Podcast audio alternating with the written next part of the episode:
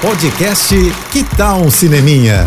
Dicas e curiosidades sobre o que está rolando nas telonas, com Renata Boldrini. Se prepare para dar boas risadas no cinema, porque duas gênias do humor estão chegando às telas. Tata Werneck e Ingrid Guimarães estão juntas e aprontando todas em Minha Irmã e Eu.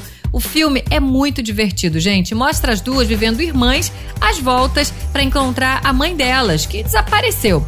No filme, a Tata vive a irmã que saiu do interior e foi tentar a vida no Rio de Janeiro, mas vive uma vida de mentiras. E a Ingrid é aquela irmã que continua lá com a vidinha pacata de interior, de Goiás e tal.